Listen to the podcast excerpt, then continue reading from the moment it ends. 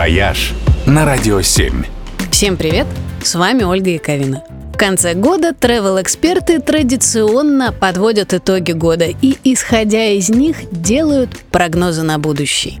И если собрать в кучу все их предсказания, то выводы относительно туристических трендов следующего года можно сделать вот такие – Эксперты считают, что в 2023 году люди, устав от конфликтов городов и всей этой техногенной напряженности, будут в первую очередь стремиться побыть наедине с природой.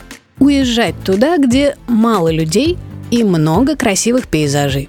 Не большие отели на популярных курортах, а тихие глэмпинги в какой-нибудь глуши. Вот правильный выбор в следующем году.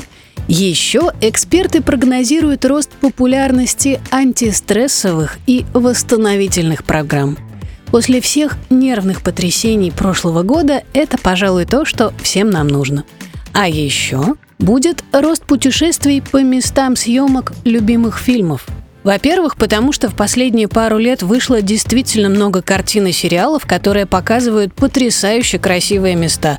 А во-вторых, потому что всем уже очень хочется переместиться из нынешней реальности в какую-нибудь другую, сказочную и прекрасную. Ну и еще специалисты уверены, что в следующем году люди будут гораздо охотнее решаться на то, что называется путешествие мечты – то есть отправляться туда, куда всю жизнь хотели поехать, но что-то как-то не решались. Но в 2022 году многие осознали, что жизнь слишком коротка и переменчива, чтобы откладывать исполнение желаний в долгий ящик. И что хватит уже ждать, надо ехать. И вот с этим трендом, пожалуй, я больше всего согласна и готова его поддержать.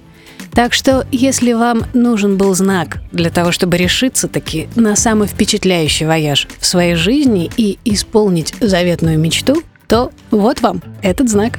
С наступающим! И о чем бы вы ни мечтали в 2022, пусть в следующем году все сбудется. «Вояж» только на «Радио 7».